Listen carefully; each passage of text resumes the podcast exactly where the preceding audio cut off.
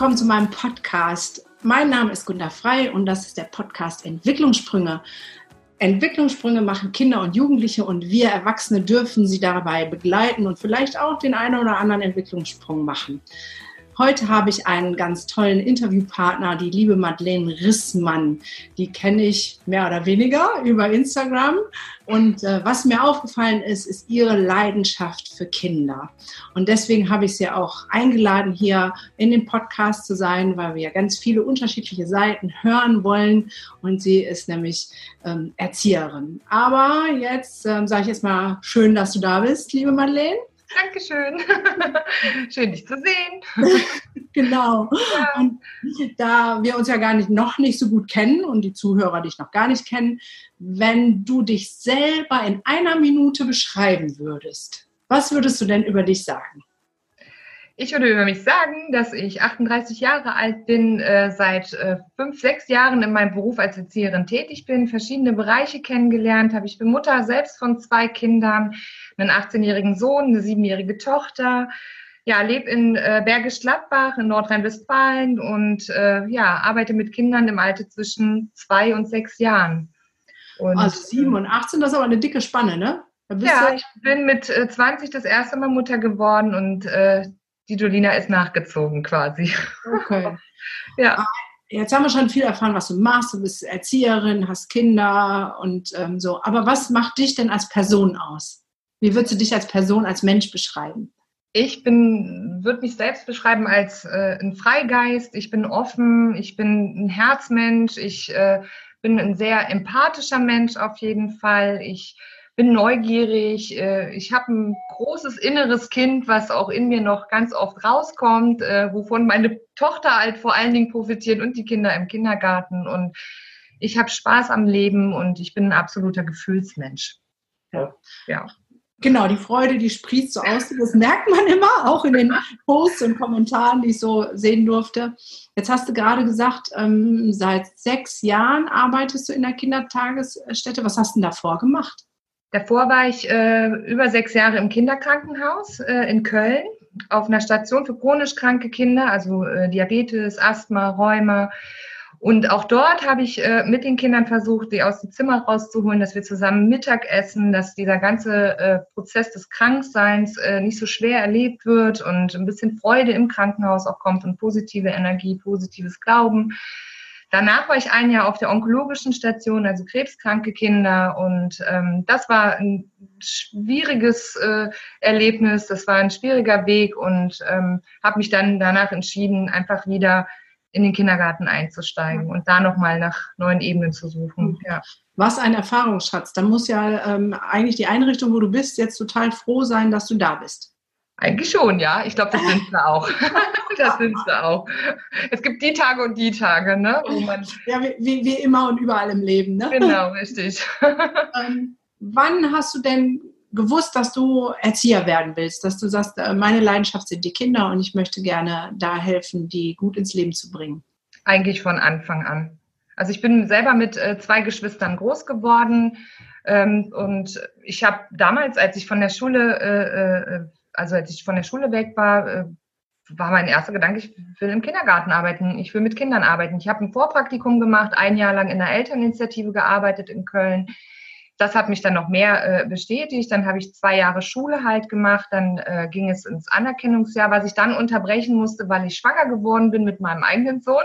Ja. Den habe ich dann noch äh, quasi für die Prüfung mit in die Schule genommen, noch für ein halbes Jahr. Also ich hatte quasi Baby mit auf dem Schultisch und äh, weil ich dachte, so wenn ich im sozialen Bereich mein Kind mitnehmen kann, wo dann? Und das ja, war überhaupt das war bei mir beim Studium genauso. Ich bin während ja. des Studiums schwanger geworden, habe meinen Sohn auch mit in, in die Vorlesung geschleppt. Ja, es blieb mir nichts anderes übrig und die Möglichkeit bestand und dann habe ich das natürlich für mich genutzt und äh, dann war ich in eine äh, äh, Anfangszeit erstmal raus, weil ich halt mich um meinen Sohn gekümmert habe und bin dann später halt wieder eingestiegen. Ja, ja und ähm, war dann erstmal im Krankenhaus und wie gesagt dann irgendwann wieder in den Kindergartenbereich. Okay. Jetzt hast du ja die kleinen Krümmelmäuse mhm. ähm, bis sechs Jahre. Was würdest du denn sagen, wenn wir jetzt so Entwicklung gucken, was brauchen die am meisten? Am meisten brauchen sie Raum. Raum für Bewegung, äh, Platz äh, für eigene Ideen, Zeit und ähm, ja, äh, Menschen, die einfach da sind für sie und ihnen das Vertrauen schenken, dass sie all ihre Ideen umsetzen können und äh, frei sein dürfen mhm. mit dem, was sie tun. Ähm, das, wo du jetzt arbeitest, was für ein Konzept ist das denn? Weil es gibt ja unterschiedliche Konzepte, so offene und ja. geschlossene, hätte ich beide gesagt, das hört sich ein bisschen schwierig an, wenn ich sage geschlossene. Ne? Aber es ist, ist tatsächlich irgendwie, äh, also habe ich manchmal das Gefühl, dann auch tatsächlich so. Wenn es äh, nicht das offene Konzept ist, dann ist es eher schon auch was Geschlosseneres, weil es ist dann ein Gruppenkonzept. Also ich habe im offenen Konzept gearbeitet.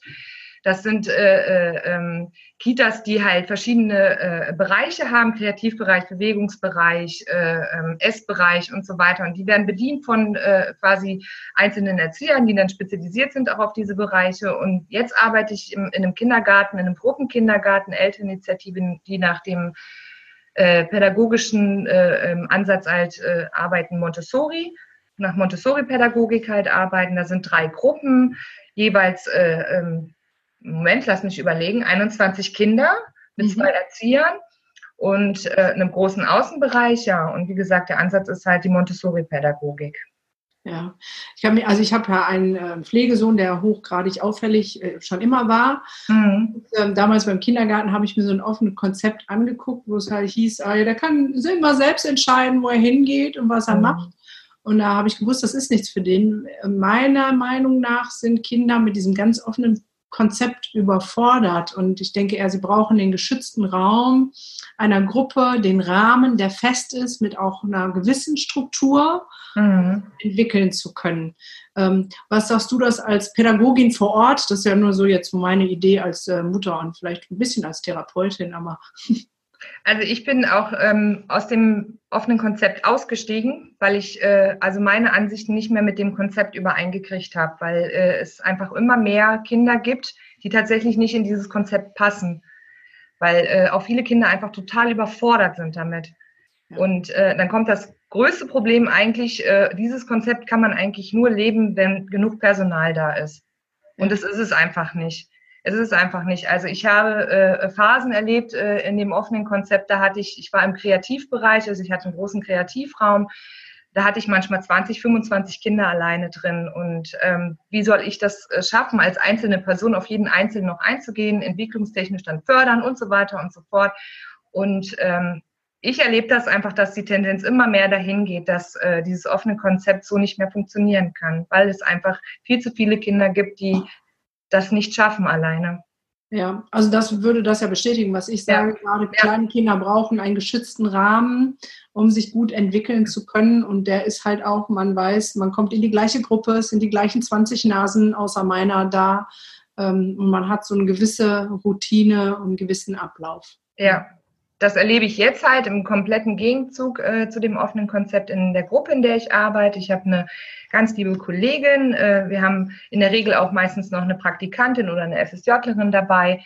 Und man hat halt äh, seine 21 Kinder und das kann man ganz gut äh, überblicken. Und ähm, ja, selbst wenn dann mal die Kollegin krank ist, kriegt man es trotzdem noch äh, relativ gut äh, gebacken, das da irgendwie zu gestalten mit den Kindern. Ne? Und dann gibt es auch einen regelmäßigen Ablauf, es gibt eine feste Struktur, was ich persönlich auch äh, äh, mittlerweile unheimlich wichtig finde für unsere Kinder auf jeden Fall. Und ähm, ja, also ähm, da sind ja kommen immer so Fragen auf, wenn ich mit Leuten spreche. Äh, warum müssen Kinder im Stuhlkreis sitzen in dem Alter? Mhm. Eine halbe Stunde still.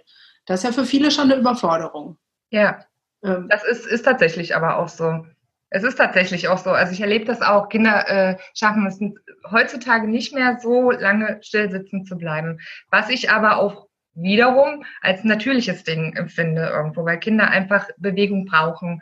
Die äh, lernen über Bewegung, äh, nehmen Dinge wahr über Bewegung. Aber es ist auch so, dass ich denke, dass oft mit den Kindern einfach auch nicht mehr viel rausgegangen wird, dass die Bewegung sowieso zu kurz kommt. Ja, aber was macht ihr, wenn da so ein Kind immer rumhibbelt? Weil das sind die, tendenziell habe ich Kinder bei mir in der Praxis, die werden dann gebracht mit äh, dem Motto, der hat Konzentrationsschwierigkeiten oder vielleicht hat der ADHS, weil er kann im Stuhlkreis nicht still sitzen. Ja. Ähm, da also versucht man, also wir versuchen einfach äh, zu gucken, wie sieht's aus, wie ist aktuell äh, äh die Lage und äh, wenn es wirklich Kinder gibt, die da kaum still sitzen bleiben können oder was, dann dann muss man es einfach auch ein Stück weit unterbrechen und irgendwann auch sagen, weil meistens steckt das auch an, dann fangen andere Kinder auch an und dann unterbricht man es und dann muss man gucken, dass man irgendwas Bewegungstechnisches macht. Also ich kann da nicht äh, über, über die Kinder hinweggehen und sagen, so, jetzt bleib mal sitzen, jetzt bleib mal sitzen, ne? weil wir wollen das jetzt hier durchziehen und bleib mal sitzen, weil da haben wir alle nur Stress irgendwie. Ja, wie gesagt, das eine Kind, was ich so im Kopf habe, da war dann die Maßnahme, dass er draußen auf der Strafbank sitzen musste. Oh wei, oh wei. Also da muss ich ganz ehrlich sagen, wenn ich mit jemandem zusammensitze, der so arbeiten würde, also hätte ich ein ganz großes Problem mit. Könnte, also ja, das nach dem Motto, der muss funktionieren, er funktioniert ja. nicht und dann wird er, auf, wird er auf den Flur geschickt und muss auf der Strafbank sitzen und dann wundern sie sich, dass er da die Garderobe aufmischt. Ja. Das, äh, okay. Ja, und das ist das Problem halt, dass oftmals dann einfach, äh, wenn man, ich sage jetzt mal auch bei uns in unserem äh, äh Gruppensystem, noch eine zusätzliche Person einfach hätte, noch eine mehr, ja. Das würde schon reichen. Dann könnte sich einer rausziehen und dieses eine Kind nehmen und sagen, komm, wir gehen mal eine Runde ums Haus flitzen. Ja. So. Und vielleicht klappt es dann und dann versuchen wir es nochmal. Das wäre so mein Wunsch auch. Das würde äh, mir und meinem Herzgefühl einfach auch total gut tun. Um individueller auf ja. die Kinder eingehen zu können. Auf die Ganz genau. Mhm. Ganz genau. Natürlich. Das wäre schön. Was machst du am allerliebsten? Du hast mal ähm, in einem Kommentar irgendwie geschrieben, auf dem Boden rumrobben. Ja, also ich bin, wenn ich mit den Kindern zusammen bin, äh, äh, bin ich einfach dabei. Also ich sitze nicht einfach nur da rum und beobachte. Das ist natürlich auch eine wichtige Aufgabe, die Kinder zu beobachten, um auch zu gucken, wo sind sie gerade, wo stehen sie gerade, was sind die Interessen. Aber ich bin halt auch der Typ, der gerne im Sandkasten die Schaufel mit anpackt und äh, dann wirklich Riesenburgen baut. Oder äh, wenn es darum geht, wir haben Frühling, alles fängt an zu wachsen und Kinder kommen und fragen, wie geht denn das oder warum äh, äh ist denn das jetzt so und äh, dann schnappen wir Kresse und Kresse ist so schnell und einfach ja, und da werden, da werden so, äh, ja, das bin ich halt. Ich mache Experimente einfach mit den Kindern und versuchen gemeinsam. Dann wäre ich bei dir auch gern Kind im Kindergarten. Würde ich auch gerne nehmen. Das hört sich toll an, da mach ich mit. Ja, ich bin auch so ein Typ, äh, wenn ein Kind eine Schere nimmt und fängt einfach an, drauf loszuschnibbeln, dann schnibbel. Schnibbel, was das Zeug hält, versuch den Umgang mit der Schere zu lernen. Vielleicht klappt es am Anfang noch nicht so gut. Ein Kind hält eine Schere falsch, einen Pinsel falsch oder was. Für mich ist wichtig, dass das Kind das Interesse zeigt und anfängt, sich dafür äh, zu interessieren und die Bewegung zu erlernen. Und ich kann dann einfach begleitend sein, unterstützen und äh, ihm auch zeigen, wie man eine Schere gut hält. Und, ja, also ich würde mir definitiv mehr Erzieherinnen wünschen wie dich. Das kann ich mal definitiv sagen. Was ist denn so das ähm, Schrägste, was du vielleicht unter Kollegen, ohne jetzt Namen zu nennen oder jemanden zu beschimpfen, was ist das Schrägste, was du mal so mitgekriegt hast, wo du dachtest, oh, das geht gar nicht? Gab schon einige Situationen, wenn ich ehrlich bin. Mhm. Hm, was das Schrägste ist. Also ich komme überhaupt nicht klar, wenn kind, mit Kindern geschrien wird. Mhm. Nur weil die eigene, äh, der eigene Stresslevel vielleicht so hoch ist, äh, weil vielleicht viele Personen fehlen, weil Krankheitsstatus hoch ist. Ähm, das für mich äh, ich kann das nicht gut vertragen. Also ich bin da mittlerweile auch empfindlich auf meinen Ohren und ich hatte aber auch schon mal so eine Situation, einfach ist eine ganz kleine Situation, ähm, wenn zum Beispiel Kinder nicht sofort hören und sie werden an den Arm gepackt und gezogen. Das mag ich überhaupt nicht, weil das ist für mich übergriffig in, in vielleicht augenscheinlich in, in kleinster Version, für mich aber schon ein ganz großen Ding und das ist für mich Zwang und ähm, das sowas, damit komme ich einfach nicht klar, das mag ich nicht. Mhm. Ja. Da, da, hatte ich eine ganz krasse ähm, Situation in meiner Zeit in der Klinik. Da war ich auf einer Eltern-Kind-Station und da gab es halt eine pädagogische Gruppe, wo die Kinder gespielt haben. Und eine Regel war, dass keine Sachen mit aus dem Raum rausgenommen wurden. Und ein Junge hatte dann sein Playmobil-Männchen, also ein Playmobil-Männchen in die Hosentasche gesteckt und er wollte es irgendwie nicht rausrücken. Und ähm, am Ende haben drei Erzieher an dem festgehalten. Ähm, oh und ähm, gewaltsam dieses Playmobil-Männchen aus der Hosentasche genommen. Und ähm, da habe ich auch sehr kritisch, also hinter im Team gefragt, was ähm, zur Folge hatte, dass ich ähm, sozusagen zum Stillschweigen verbannt wurde und nichts mehr machen durfte auf der Station. Mhm. Für mich ist das auch eine Form von Gewaltanwendung. Ja, natürlich. Also alles, was äh, äh, gegen gegen das Kind in dem Moment geht, was es tatsächlich vielleicht selber auch will. Und oft ist der Erwachsene einfach auch so, er vermutet irgendwelche Dinge und äh, das Kind wird gar nicht gefragt, es wird einfach drüber hinweggegangen. Und das ist für mich, ja, das äh, geht einfach nicht. Das ist, da werde ich auch innerlich so zum Schwein, wenn ich das so sagen darf. ja, das ist, ist für mich, äh, äh, Kinder sind für mich somit das schwächste Glied und äh, die, die, also die lernen durch den Erwachsenen und durchs Vorleben und auch das ist wiederum eine Situation, die Kinder dann halt erleben und das äh, wird sich in sie fest ankern irgendwo, weil es ein negatives Erlebnis ist. Äh, äh, vielleicht nicht ein Trauma, aber vielleicht in der Richtung schon und ja. ähm, das kann nie gut Was meinst du denn, bräuchte es denn? Also woran liegt das, dass äh, Kollegen das so unterschiedlich handhaben? Ist es eine, haben die einfach, also ich sage jetzt mal, ich äh, weiß gar nicht, wie die Ausbildung aufgebaut ist.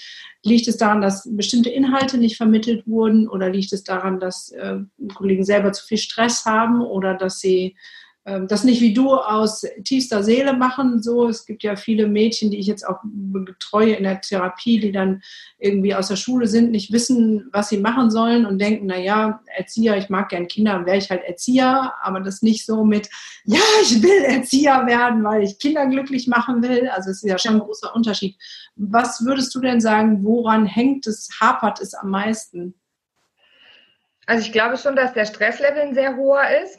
Mhm. Ich glaube aber auch, dass ein äh, hoher Anteil ist, dass zu wenig Zeit für Selbstreflexion da ist, dass äh, äh, viele Momente genutzt werden wie ähm, Konzeptionstage oder Fortbildung, äh, um irgendwelche Sachen noch dazu zu lernen, anstatt einfach diese Tage zu nutzen, um sich als Team zu reflektieren, äh, sich als Einzelner nochmal zu reflektieren, sich vielleicht ganz gezielt Themen rauszusuchen, wo man auch selber ehrlich sagt, da habe ich so meine Probleme.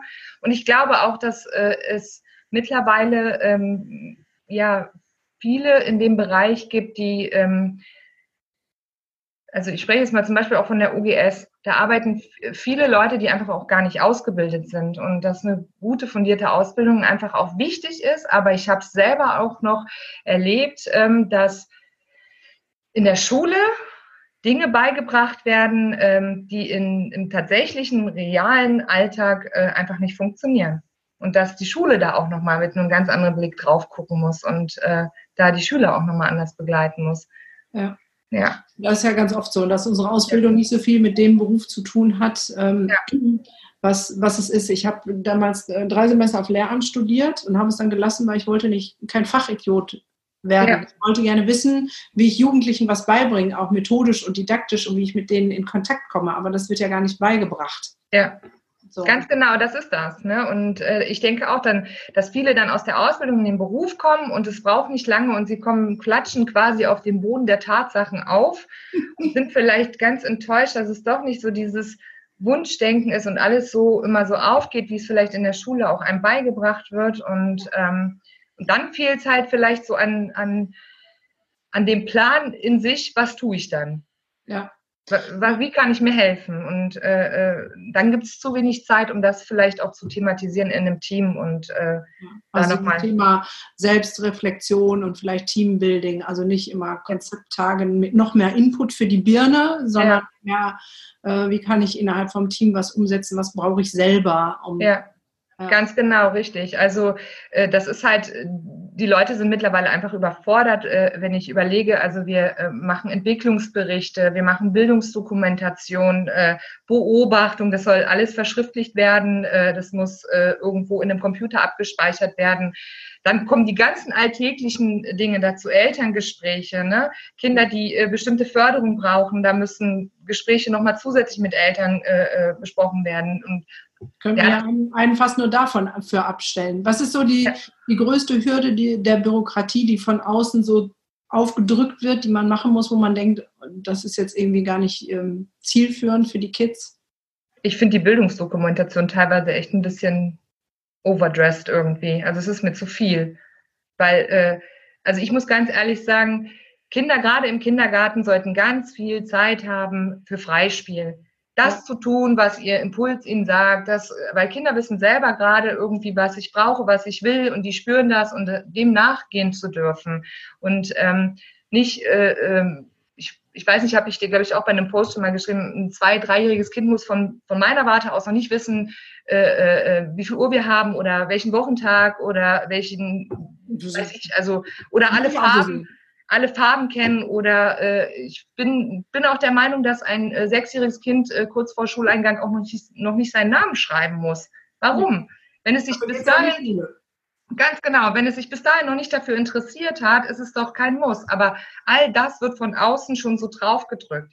Weil äh, Durch die Kinder Bildungsdokumentation, weil ihr da so einen Fragebogen habt, wo man alles ankreuzen muss. Man kann es nur ankreuzen, wenn man es mit dem Kind gemacht hat. Ganz genau, richtig. Und du musst auch teilweise wirklich dich mit dem Kind auch hinsetzen. Wir haben ja, äh, ähm, es gibt ja Bildungsdokumentation wie BASIC, COMPIC. Also BASIC zielt auf Sprachentwicklung ab, COMPIC auf alle möglichen Kompetenzbereiche und äh, ja, und um ein Kind irgendwo da entwicklungstechnisch beurteilen zu können, musst du dich eigentlich auch wirklich mit dem Kind hinsetzen. Und das ist einfach zu viel. Da ist die Zeit zu wenig, da ist das Personal, Personal zu wenig ja. und äh, also weiß ich nicht, das ist äh, ja, es wird immer bürokratischer. Ne? Das erlebe ja. ich in meinem Job auch. Es kommen andauernd irgendwelche Neuerungen von außerhalb, äh, neue Psychotherapierichtlinien oder sonst was. Ein Heidenaufwand. Das bringt effektiv überhaupt nichts. Wir haben nicht mehr Therapieplätze dadurch. Ja. Ähm, aber irgendjemand hat es gedacht, sich ausgedacht und man ist verpflichtet, es umzuziehen. Das heißt, damit kämpft ihr auch. Und das, obwohl ja. du in einer Elterninitiative bist. Das heißt, auch da ist man nicht, sagt man auch, es ist eine Elterninitiative, da kann man das so machen, wie man möchte, da geht das auch nicht. Nein, das geht auch nicht. Also ich glaube, es geht sogar noch nicht mal bei den Privaten, weil es echt von oben, also vom politischer Ebene oben vom Staat halt irgendwo aufgedrückt wird. Ich glaube, wir haben irgendwann mal ganz schlecht bei der PISA-Studie abgeschlossen und seitdem ging das irgendwie so rapide nach oben, dass ja so Bildung schon im Kindergarten und so weiter und so ja, fort. Ne? Genau. Und ähm, das geht ja in der Schule weiter. Ne? Und es ist ganz, ganz für mich ein ganz schwieriges Thema, äh, äh, permanent in der Situation zu sein, äh, Kinder zu bewerten und äh, Kinder zu beurteilen äh, weil man da, also ich sehe da auf jeden Fall die Gefahr drin, nur noch in so einer bewertenden, beurteilenden ja. Bindung ist irgendwie. Und das ist für mich ganz störend irgendwo. Ja, wo können sie dann noch Kind sein? Ne? Die Kinder ja. kommen auch immer früher noch in den Kindergarten. Früher war es wirklich erst ab acht, ach, ja. ab, ab, drei und jetzt ähm, kommen die schon mit einem Jahr. Und wenn die schon mit einem Jahr in so eine Bewertungsschiene kommen, das ist ja auch echt crazy. Ich finde das, find das total furchtbar. Also wenn eine meine Meinung wissen willst, für mich ganz persönlich, also meine beiden Kinder mussten leider auch schon mit anderthalb in, in die Kita, ja. weil ich einfach auch gucken musste, dass ich äh, Geld verdiene. Und das ist für mich, da ist ein Dreh- und Angelpunkt, weil äh, da kann man viele Dinge vielleicht auch nochmal äh, versuchen, irgendwo äh, in eine positive Richtung zu schieben. Wenn es Eltern ermöglicht werden würde, ihr Kind wirklich erst ab drei in die Kita zu schicken, wirklich auch die drei wichtigsten äh, äh, Jahre eines Kindes äh, mit den Eltern tatsächlich zu erleben, was das Vertrauen angeht, was eine sichere Basis angeht und so weiter.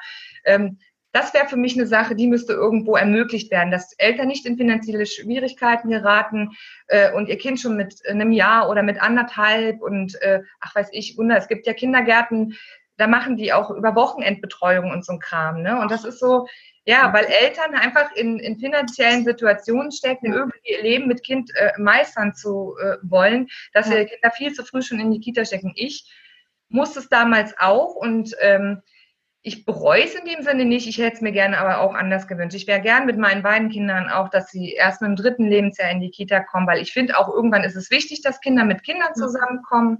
Ähm, aber ich finde es viel zu früh teilweise, weil äh, auch wirklich, es muss Gruppen geben, es muss tatsächlich Gruppen geben äh, äh für Kinder. Man sagt dazu, äh, in der alten Kita, wo ich war, das war der Mini-Treff.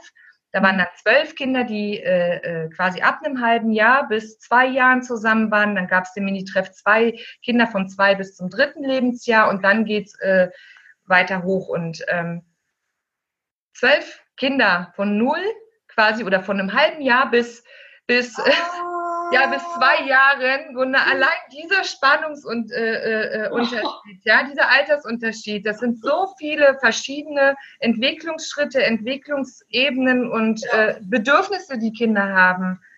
Ich glaube, da kann man noch zehn Leute hinstellen. Du könntest nicht jedem Kind gerecht werden, weil es einfach seine Eltern braucht. Ja. selbst dann kommt der Konflikt, dass Eltern dann Situationen mitkriegen, oh, das will ich so nicht für mein Kind, was vielleicht gerade ein Jahr alt ist. Und dann geht das große Dilemma. Genau. Los. Und dann ist ja die Frage, ob die Ausbildung auch darauf ausgerichtet ist. Ja. Ne? Weil bis jetzt war, also bis jetzt, ne, ich weiß, als meiner mhm. Kindergarten war, war gerade der Wechsel. Ja. Erst habe ich keinen Platz gekriegt, weil er unter drei war.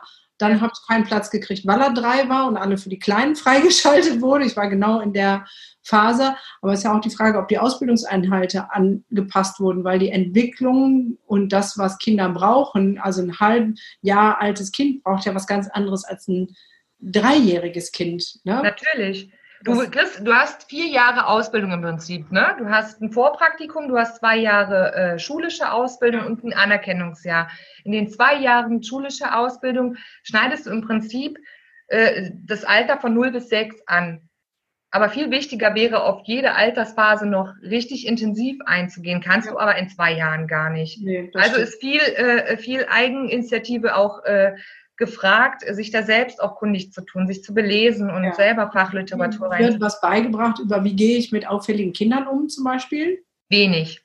Wenig. Also wir haben äh, jetzt gerade erst wieder äh, ein Heft ausgelegt gekriegt für Fortbildung und sämtliche Erzieher haben sich äh, eingetragen für Fortbildung, äh, was äh, Entwicklungsverzögerungen oder Verhaltensauffälligkeiten bei Kindern angeht. Ja. Weil da alle einen ganz großen Bedarf haben, äh, sich da weiterzubilden. Ja. Das glaube ich. Ja. ja.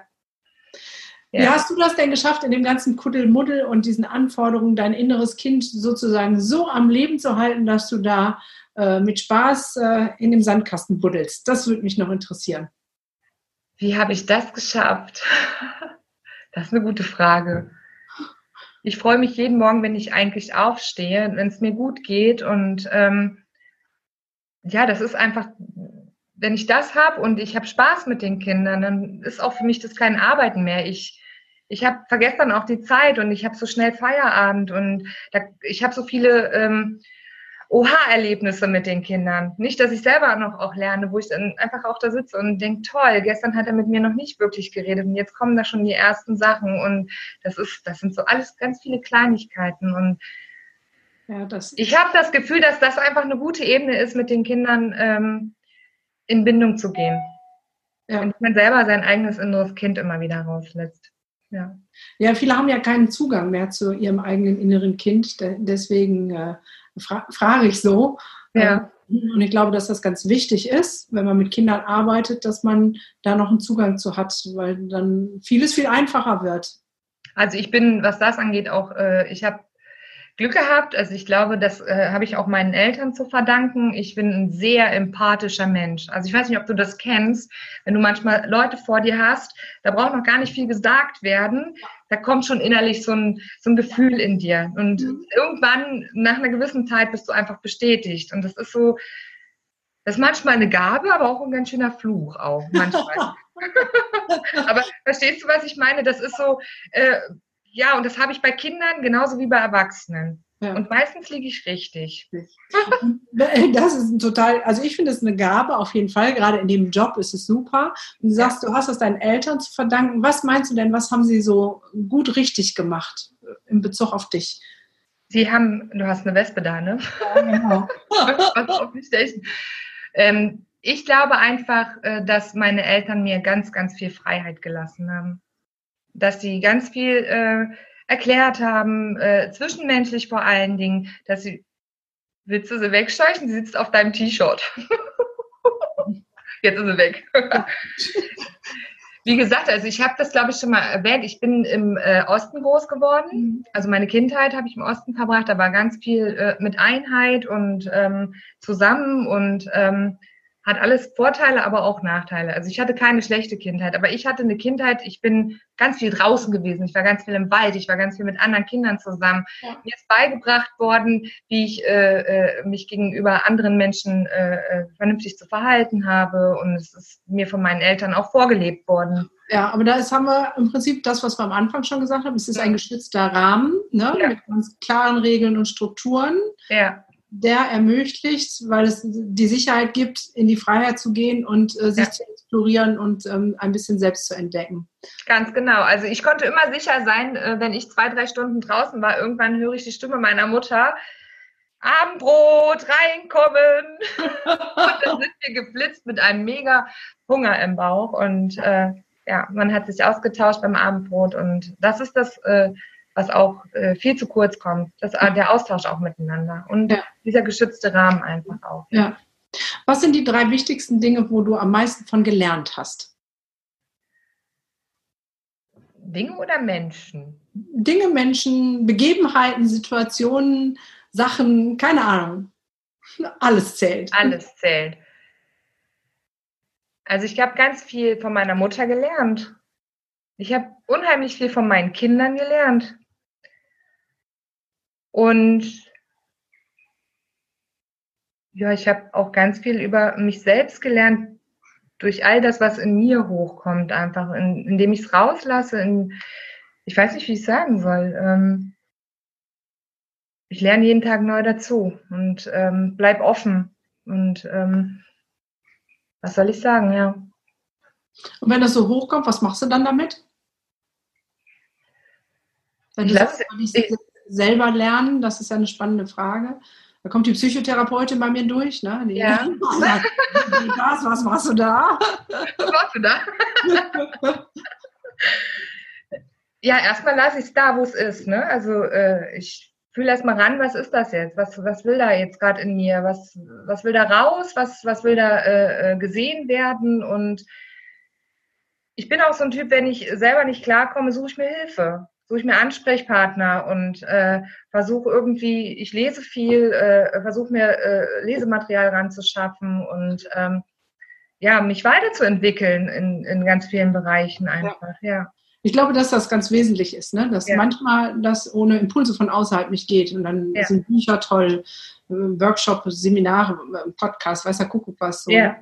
Ganz genau, richtig. Das mache ich halt auch. Und deswegen bin ich auch immer so froh, wenn ich auf, auf Dinge, Artikel oder irgendwas von dir stoße. Ich habe mir heute noch dein äh, Video angeguckt äh, von ähm, Update Betriebssystem Mensch. Achso, ja, ja, genau. Das habe ich mir heute auch noch mal reingezogen, weil ich das total super finde. Genauso auch äh, dieser kleine Film über äh, den eigenen Garten finde ich ja. super.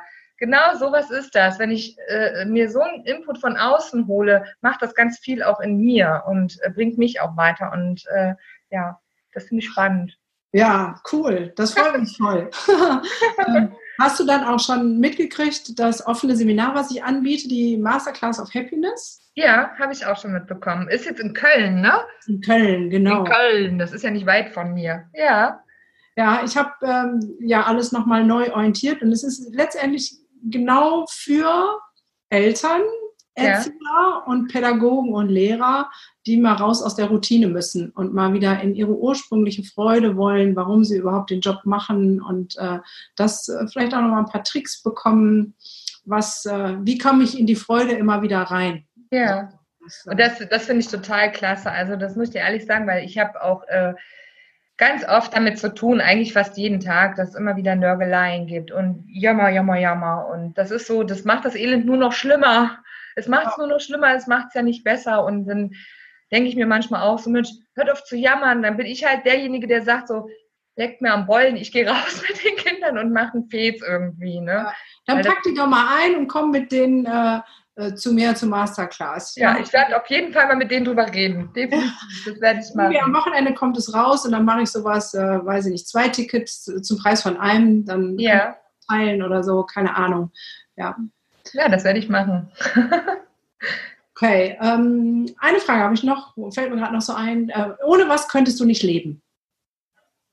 Ohne was ich nicht leben könnte? Ja. Ohne meine Familie.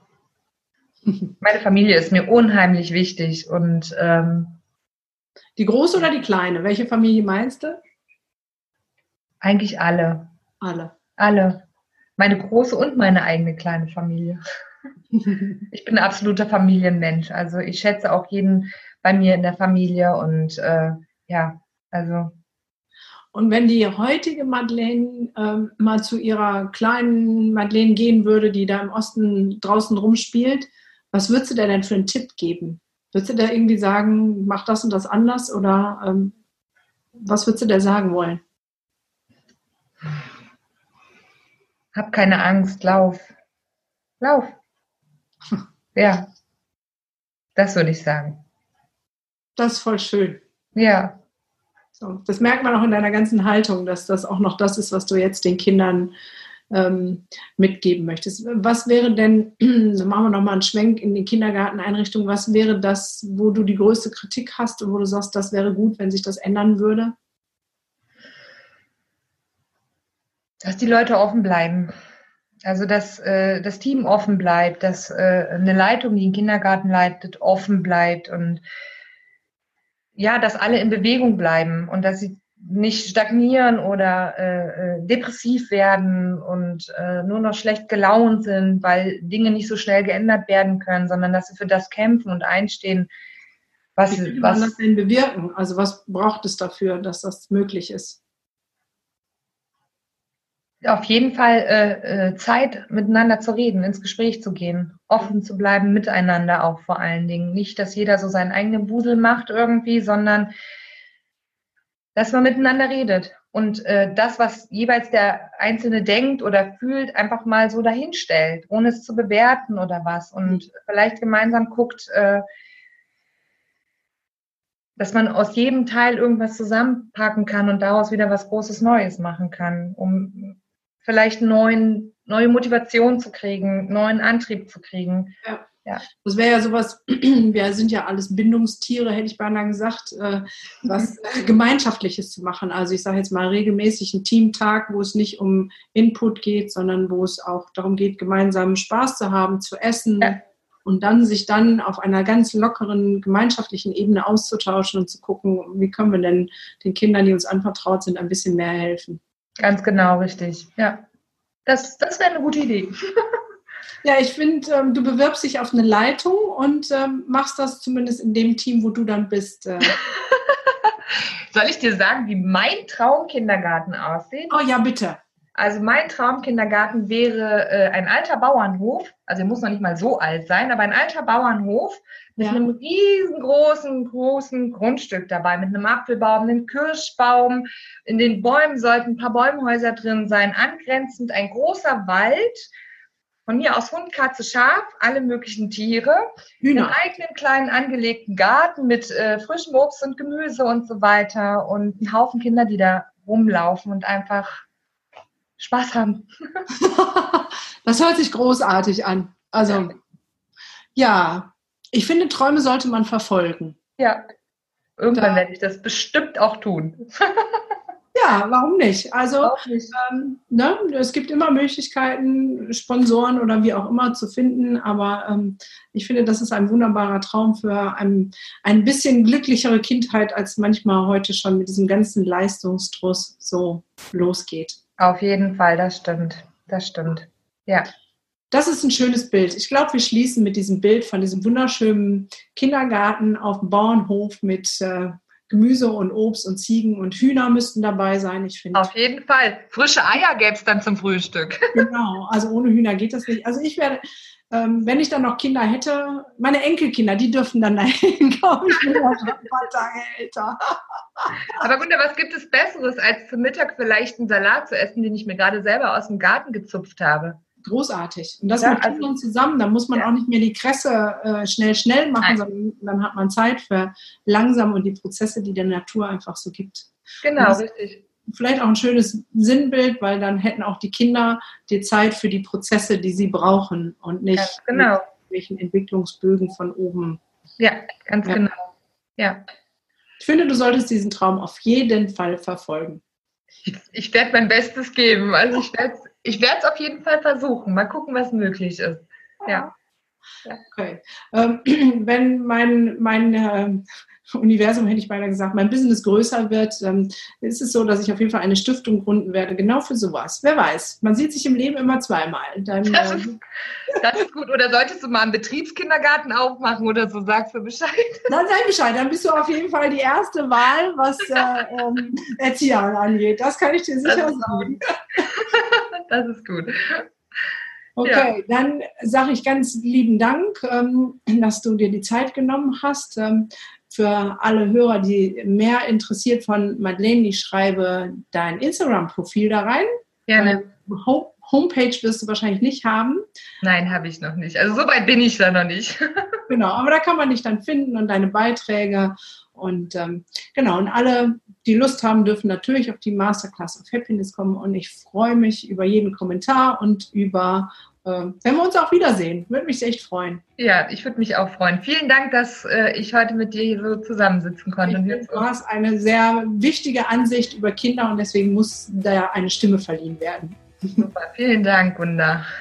Okay, dann wünsche ich dir noch einen schönen Abend und unseren Zuhörern auch und dann sage ich mal bis ganz bald. Bis bald. Tschüss.